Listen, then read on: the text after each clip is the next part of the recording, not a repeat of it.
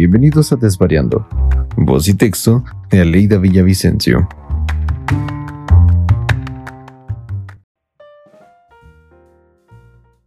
Muchas gracias por acompañarme nuevamente en otro desvarío. Este audio está escrito con una personita en particular en mente, pero se lo dedico a todas mis sobrinas y a mi ahijada con el mismo cariño. Se llama Carta a mi sobrina. Querida sobrina, te escribo consciente de que no soy ejemplo de nada ni tengo absolutamente ninguna autoridad moral para andar dando consejos. Si acaso, mi intención es platicar contigo de algunas cosas que yo aprendí ya entrada en años y me gustaría que tú, al menos de oídas, las tengas presentes desde mucho antes. Tus padres, por más que sean tus amigos, habrá cosas que te dé pena contarles. Y mira que yo tengo la suerte de que mi madre fuera prácticamente mi mejor amiga. Y aún así hubo cosas que me sucedieron que no le platiqué en su momento, sino hasta años más tarde. Porque a pesar de toda la confianza que siempre me dio, seguía habiendo cosas que sabes que están mal o que te van a regañar como irte de pinta de la escuela, por ejemplo. Una vez que nos la sorreamos en la prepa y nos fuimos en mi carro, mi comadre, nuestra mejor amiga y dos o tres amigos, íbamos todos apretados en el carro que mis padres me regalaron con mucho esfuerzo cuando cumplí los 15. Me acuerdo cómo renegaba de que no me hubieran comprado un Jetta, que era lo que yo quería. La verdad es que no compraron algo más moderno porque no tenían dinero para esas frivolidades. Lo que ellos querían es que no anduviera a pie, y que fuera un auto que no me dejara tirada en medio del camino. Compraron lo que pudieron y hoy sé que fue lo mejor que pudieron hacer por mí dadas las circunstancias. Me regalaron una vagonetita en la que por suerte cabían más personas que en un Jetta, aunque fuéramos hechos bola. Era una Nissan color azul y le decíamos la pitufina. Mis amigos y yo le agarramos mucho cariño porque nos llevaba a todos lados juntos. Nadie más que yo tenía carro. Y fíjate si será uno pendejo de joven que a pesar de que yo era la única que tenía carro, me sentía mal de que no fuera un carro bonito o moderno, cuando de igual manera nos llevaba seguros a todos lados. Así que si un día tienes oportunidad de tener carro a corta edad, manda la chingada lo que piensen los demás. Y así andes en una combi vieja, siéntete feliz de tener la fortuna de no andar a pie y de poder ser el rey de todos tus mejores amigos. Aquella vez, de tantas que nos la pintamos, uno de los muchachos iba en la cajuela todo torcido, porque era flaco pero muy alto. No más que los otros dos eran más gandallas y lo mandaron a él ahí atrás. Hasta eso que todos eran buena onda, pero él más. Y así, sin chistar, luego luego se trepó en el asiento trasero y como pudo se brincó a la cajuela. Era un día de verano y estábamos en el turno vespertino, porque todos éramos muy vagos y no nos gustaba la disciplina del turno matutino, Así que a la mitad de las clases decidimos salirnos de la escuela para irnos a comprar un yogur. Hasta eso que vagos, vagos, pero muy tranquilos. La neta es que nuestras escapadas eran dentro de lo que cabe medio inocentes. No nos salíamos a tomar o a hacer maldades. Éramos felices con salir por un yogur o unas hamburguesas que no fueran las de la cafetería de la escuela. La situación en esa prepa era bastante sui generis, porque teníamos una relación con los prefectos muy buena. Bueno, era tan buena que viéndolo a la distancia creo que más bien era bastante mala. Porque nos dejaban hacer lo que se nos daba la gana. Por ejemplo, había días en los que nos dejaban irnos de pinta sin regañarnos ni nada, muchísimo menos detenernos. Pero no solo eso, encima nos daban las llaves de la escuela para que pudiéramos salir y regresar a nuestras anchas sin tener que estarlos esperando en la entrada para poder pasar. Era interesante. Había veces que cuando regresábamos traíamos las llaves, entonces cuando íbamos entrando se nos acercaba uno que otro vago que también se había ido de pinta, o algún despistado que no había llegado a las primeras horas de clase y nos pedía chance de dejarlos entrar. Así que a veces nos podíamos dar el lujo de decir a quién sí y a quién no dejábamos entrar tarde a la escuela. Nada más imagínate, una calamidad pero bueno, ya estoy entrando en demasiados detalles. La cosa es que ahí vamos, ¿no? Esa vez muy campantes a comprar un yogurt y al llegar al lugar, que era de autoservicio, de pura casualidad nos dimos cuenta que en la fila estaba nada más y nada menos que la mamá de uno de los chavos que iba en el carro con dos de sus hermanos mayores. Así que sin que nos vieran, nos salimos de la fila y nos fuimos a dar la vuelta. Ya luego regresamos por nuestro yogur, porque eso sí, no nos íbamos a quedar con el antojo en aquel calorón. Y una vez satisfecho nuestro capricho, regresamos a la escuela.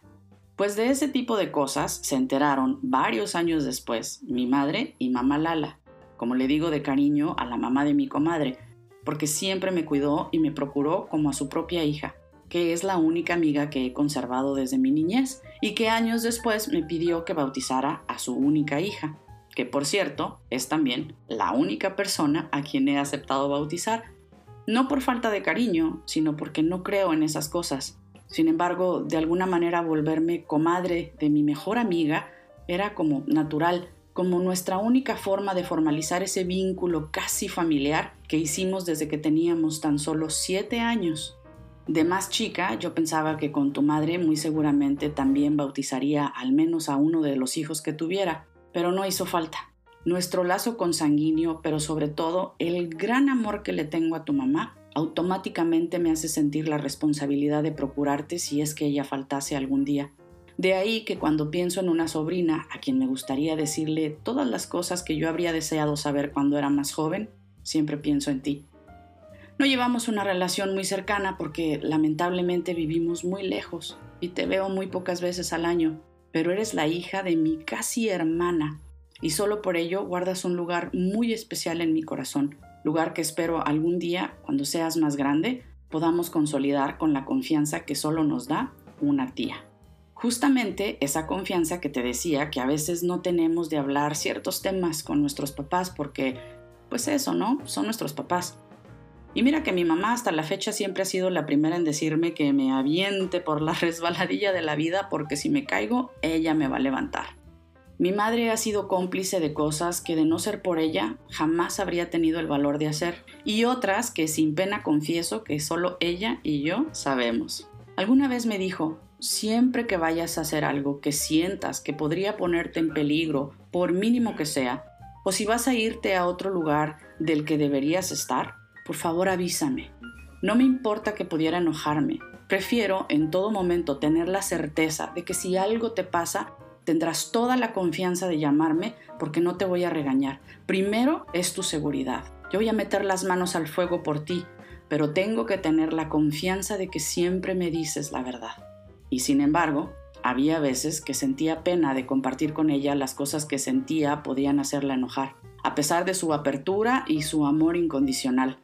Lo que yo te recomiendo es que te acerques a tu tía, a la que tú elijas, y que al menos haya siempre una persona de tu entera confianza al tanto de tus pasos. No porque tengas que darle explicaciones a todo mundo de tus actos, sino para que si algún día tuvieras la necesidad de pedir ayuda, ella pueda ir en tu búsqueda si es que sientes pena de llamar a tus papás. Quisiera decirte que yo sería esa persona para ti, pero vivo muy pinche lejos y no podría hacerlo, mi niña, pero yo sé que tienes otras tías muy cerca de ti que seguro te dirán lo mismo que yo. Si me necesitas, llámame. Con la edad aprendí a ver muchas cosas de manera distinta de como las veía cuando tenía tus años. Por ejemplo, de niña yo pensaba que usar colores rosa me hacía parecer boba y débil, así que mi ropa casi nunca tenía tonos pastel, a menos que la escogiera mi mamá, y siendo así, pues ya sabes, te la tienes que poner pero yo evitaba a toda costa los juguetes y la ropa de niña. Yo no quería ser menos fuerte que los niños de mi escuela o de mi colonia. Por muchos años me hicieron bullying los niños de mi salón y del lugar donde vivía, porque en general los juegos y los colores considerados de niña no eran mis favoritos, sobre todo por la carga de prejuicios que llevan encima, aunque a tu edad no entendiera ni madres de qué significaba un prejuicio, eso no impedía que yo estuviera consciente de que en general el color rosa, por ejemplo, es delicado y dulce, y yo quería ser todo menos delicada. Las niñas juegan con muñecas y a la casita, mientras que los niños pueden jugar con los bloques de madera con los que se construyen cosas. Y yo amaba mis bloques de madera y los juegos de memoria y el dominó, a excepción de tu mamá y de mi mejor amiga de la primaria, que eran las únicas líneas con las que me podía pasar las horas platicando y jugando, casi siempre me sentía más cómoda jugando con niños, compitiendo y tratando por todos los medios de ser igual de buena que ellos en los juegos de destreza física. Durante muchos años me sentí como desencajada. Yo no era una niña que disfrutara de los juegos que otras niñas solían preferir, y eso me hacía sentirme fuera de lugar, distinta. Hoy que soy adulto, te puedo decir que no hay cosa que disfrute más que saberme diferente, es más, rara. Porque justamente ahora veo en mi rareza una cualidad. No soy una persona con muchos amigos, al contrario, creo que me sobran los dedos de las manos si tuviera que contar a mis amigos más cercanos. Y antes eso me hacía sentirme mal, impopular. Hoy en día encuentro que mis amistades son pocas porque disfruto de mi solitud, de no ser señorita popularidad. Y prefiero estar sola o con un grupo muy pequeño de personas y platicar de temas que seguramente no platicaría en un grupo grande y diverso. Mis amistades, por supuesto, que coinciden en muchos temas conmigo, pero hay muchos otros en los que no pensamos de la misma manera. Y eso provoca unas pláticas sabrosas, enriquecedoras. Yo, por ejemplo, no tolero las pláticas sobre trivialidades que a nadie le importan, como tampoco tolero que me pregunten cómo estás si no están genuinamente interesados en mi respuesta. Yo prefiero decir hola y pasar al siguiente cuarto cuando veo a alguien de quien no me interesa saber cómo está pero a veces la gente me percibe como antisocial. Y tiene razón. Según la clínica Mayo, una persona con trastorno antisocial tiende a tratar a los demás con crueldad o indiferencia y no muestra remordimiento por su conducta. Pues ahí lo tienes. Desafortunadamente, a veces puedo ser cruel porque digo las cosas como las pienso, y esto, la mayoría de las veces, lastima. Y otras veces soy simplemente indiferente, como te decía, soy indiferente a las charlas triviales y pláticas vacías, esas que carecen de un genuino interés por la otra persona, y efectivamente no siento remordimiento alguno por preferir dejar pasar la charla del grupo y alejarme. Ha habido múltiples reuniones en las que escucho a los demás y me siento perdida en una masa de voces que hablan, pero no siento que digan absolutamente nada. En esas ocasiones busco una esquina, ya sea de la mesa o del salón, y simplemente guardo silencio y observo. A veces eso me da material para mis desvaríos, pero ya en ningún momento me siento mal de no ser parte del grupo. Sin embargo, eso cuando era niña y todavía durante mis años de juventud me hacía sentirme muy incómoda. Ser antisocial o impopular cuando aún eres joven puede resultar en una virtud difícil de entender no nada más para los demás, sino para ti mismo. Quizá por eso, en mi infancia y todavía entrada en mi adolescencia, pensaba que compitiendo y sobre todo ganándole a los niños, dejarían de verme con extrañeza. Tal vez eso haría que los niños me consideraran como una de ellos y que las niñas me vieran como heroína cuando vieran que podía ganarle a los niños del salón. Evidentemente eso no sucedió. Así que desde que tengo memoria mi círculo de amistades ha sido muy selecto. Solo tuve una amiga durante mi infancia, mi comadre, una vecinita con la que crecí y viví las experiencias más aterradoras de mi niñez y también las más descabelladas de mi adolescencia. Ya en la secundaria y luego en la preparatoria conocería a un par de amigas más con las que guardo una entrañable relación hasta el día de hoy. Pero fue justamente hasta después de salir de la secundaria que comencé a entender que no hace falta vestirse de colores fuertes para ser una mujer valiente, y que no ser la niña más popular no era motivo para sentirme triste, por el contrario, las personas más inteligentes suelen ser más solitarias, y eso no lo digo yo. De eso me vine a enterar hace apenas unos años cuando descubrí que hay estudios que así lo indican. De corazón espero que en tu vida jamás tengas que lidiar con el bullying y que de existir tengas la fuerza para enfrentarlo y la confianza de decirle a tus papás siempre que algo te haga daño, no solo en la escuela, sino en la vida. Conozco a tus papás y sé que no habrá nadie jamás más interesado en tu felicidad y tu seguridad que ellos. Ten eso siempre presente. Y si por momentos te sientes diferente a los demás, siéntete orgullosa de ello. Recuerda que de personas comunes y corrientes está lleno el planeta somos las personas raras las que hacemos la diferencia. Somos como la salsa picante en este plato de tacos que es la vida. Podrán saber muy buenos, pero nosotros le ponemos ese toque de picor que los hace que no tengan madre. Por último, jamás te guardes algo que te duela, mi niña, porque los malos sentimientos son como el alcacelser. Si te hace burbujas en el estómago, tarde o temprano va a salir, y no de la mejor forma. Y si por cualquier cosa no sientes confianza de platicar de eso que te duele con tu mamá, acércate con alguna de tus tías. Ten la seguridad de que todas estaremos aquí el día que sea, a la hora que sea, para escucharte, ayudarte a limpiarte las lágrimas y sacar del pecho lo que sea que te ponga triste. Afortunadamente tienes muchas tías, locas todas, que seguramente tendremos una perspectiva distinta de la de tu mamá. Y como somos tus tías, tenemos absolutamente todo el derecho de echarte a perder de vez en cuando. Así que no dudes en acercarte para pedir consejo o ayuda, lo que necesites, porque nosotras, entre otras cosas, estamos en el mundo para estar de alcahuetas. Pórtate mal, pero cuídate bien.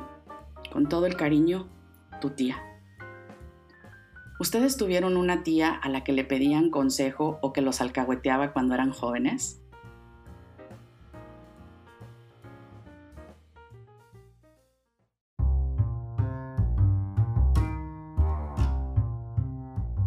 Muchas gracias por escuchar Desvariando. Esta es una publicación semanal en la que comparto reflexiones sobre situaciones de la vida cotidiana. Búscame en Instagram con el nombre desvariando-aleida para más detalles sobre otros episodios. Nos escuchamos la próxima semana.